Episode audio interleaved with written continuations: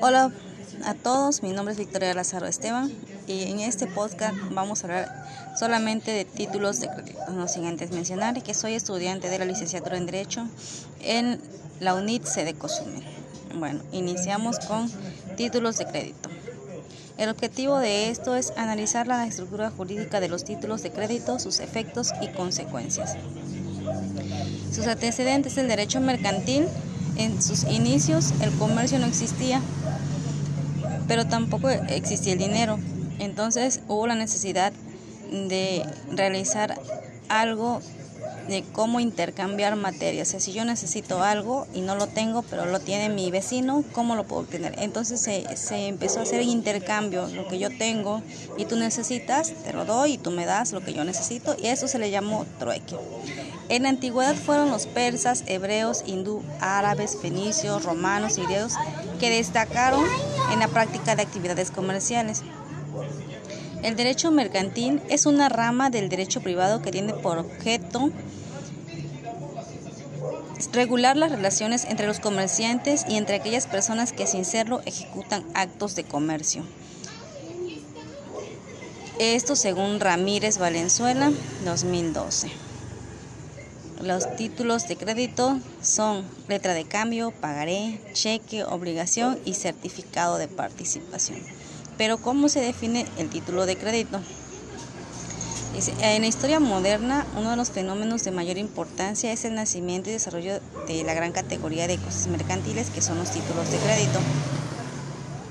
Y en la definición mexicana, en su artículo primero, menciona que los títulos de crédito son cosas mercantiles y en el artículo 5 los define como documentos necesarios para ejercitar el derecho literal que en ellos se consigna. El título de crédito presume la existencia de un derecho. En su naturaleza jurídica en que presume existir un derecho es de carácter literal, personal, legítimo, patrimonial, sustancial, autónomo y que está destinado a circular. Bueno, pertenece, el título de crédito pertenece al derecho privado. No solamente representan valores pecuniarios, sino sustitutivos de dinero, sino que constituyen instrumentos de utilidad y protección legal. Y sus características son literalidad, incorporación, legitimación, autonomía y circulación. Eh, las generalidades de los títulos es que sirven para ejercer un derecho que en ellos se consigna. Este, mm, tenemos la ventaja de tener una mayor facilidad de traspaso o que se puede adelantar su cumplimiento. O sea, en estos títulos podemos no exactamente llegar hasta la fecha que dice de, vencimiento. Podemos adelantar esa fecha si así se desea. Se consideran de tres maneras, de acto de comercio, títulos de valor o cosa mercantil. Y su fundamento legal está este, precisamente en el Código de Comercio y la Ley General de Títulos y Operaciones de Crédito. Los títulos de crédito se clasifican en letra de cambio, ya lo habíamos mencionado, el pagaré, el cheque, obligaciones y certificado de participación, es lo que ya habíamos mencionado antes. Su clasificación según por el tipo están los nominados e innominados. Por sus objetos son objetos reales, personales y obligaciones o por su creación que son singulares o seriales. Vamos a iniciar hablando de la letra de cambio. El título de crédito, el primero que vamos a mencionar es la letra de cambio. Este es un documento que garantiza el pago de una cantidad de dinero en una fecha y lugar determinado. En este intervienen tres personas. El girador, quien es que emite la letra o la orden de pago. Y el girado, que es quien paga el cargo que se extiende en el documento. Y el tercer persona es el beneficiario, que es quien recibe el, este, la, el pago que se, que se estipula. Dice, contiene la orden de incondicional que una persona llamada girador da a otra denominada girado de pagar una suma de dinero a la orden de una tercera persona llamada beneficiario. Bueno, eh, les voy a, dar el, ejemplo, esto cómo sería. Eh, ya lo he mencionado antes en otro podcast, que mm, mi hermano me presta dinero, una suma 5 mil pesos, y me dice, te voy a devolver los 5 mil pesos y yo le digo, no, no me lo pagues a mí. Vamos a hacer una letra de cambio. Yo te doy la orden de que ese dinero no me lo pagues a mí, se lo vas a pagar a mi mamá. Entonces, ahí están las tres personajes. En este caso, yo vendría siendo el girador porque yo doy la orden, mi hermano el girado porque es quien va a pagar y mi madre el beneficiario porque es quien va a cobrar. Eso sería así una letra de cambio.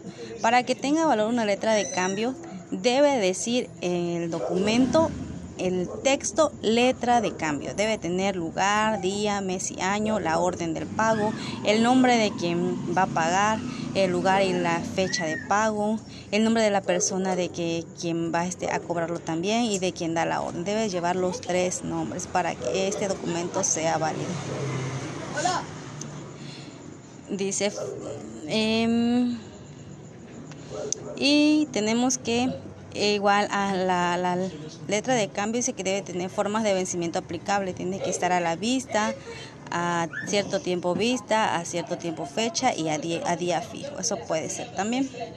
Ese es en cuanto a la letra de cambio.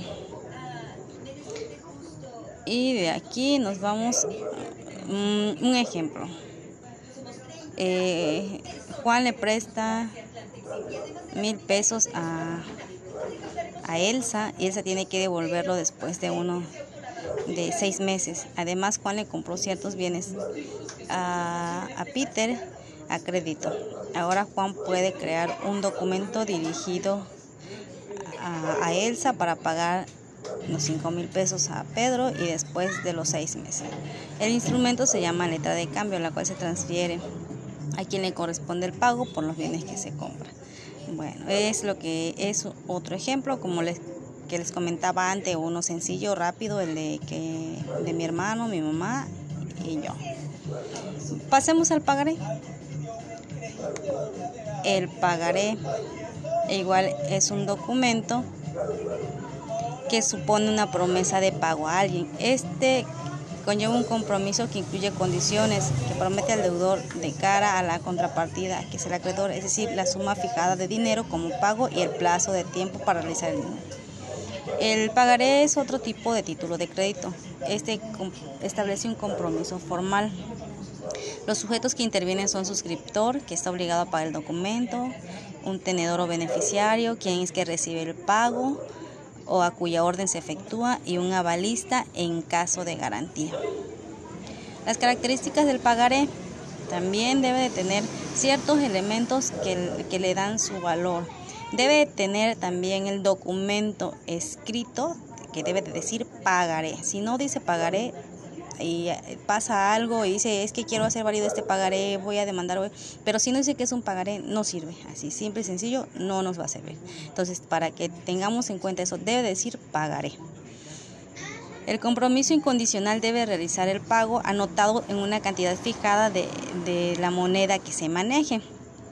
El vencimiento debe estar indicado, o sea, la fecha límite de validez del documento el lugar elegido para el pago, la indicación del nombre del tenedor o beneficiario del pagaré, que puede ser una persona física o también una moral o jurídica, la fecha y el lugar en que se firma el compromiso y firma de la persona que se compromete a pagar.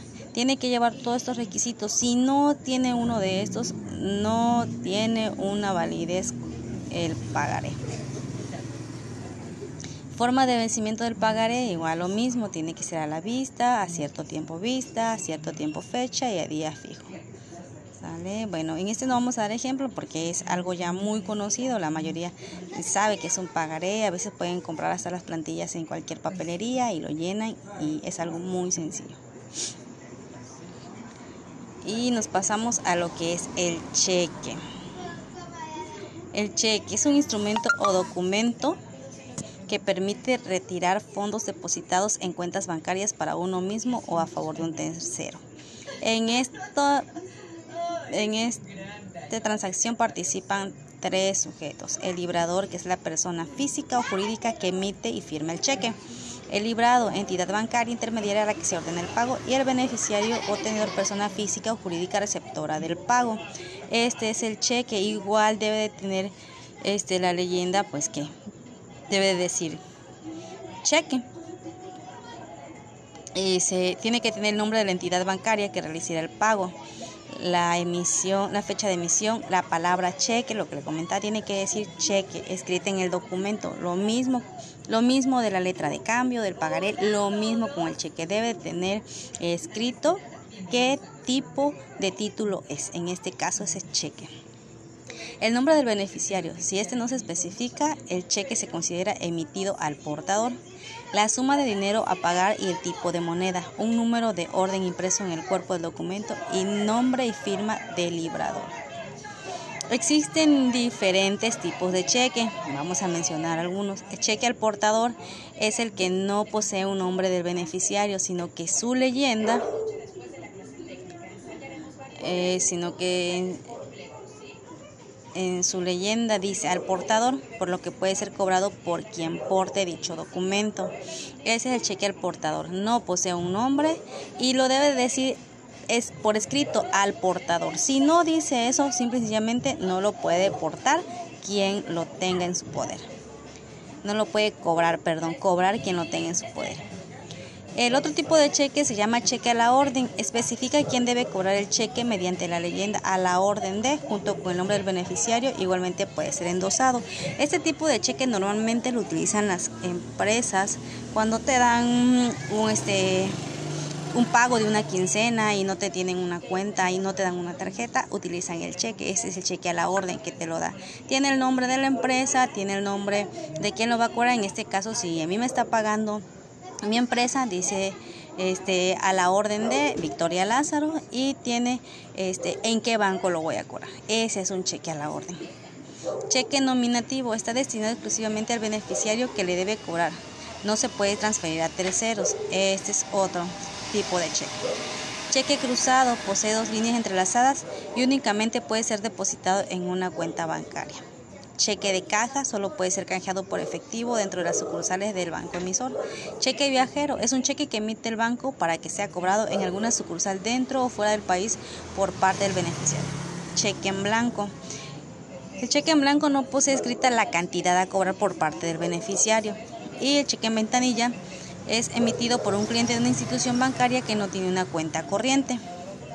Esos son los tipos de cheque.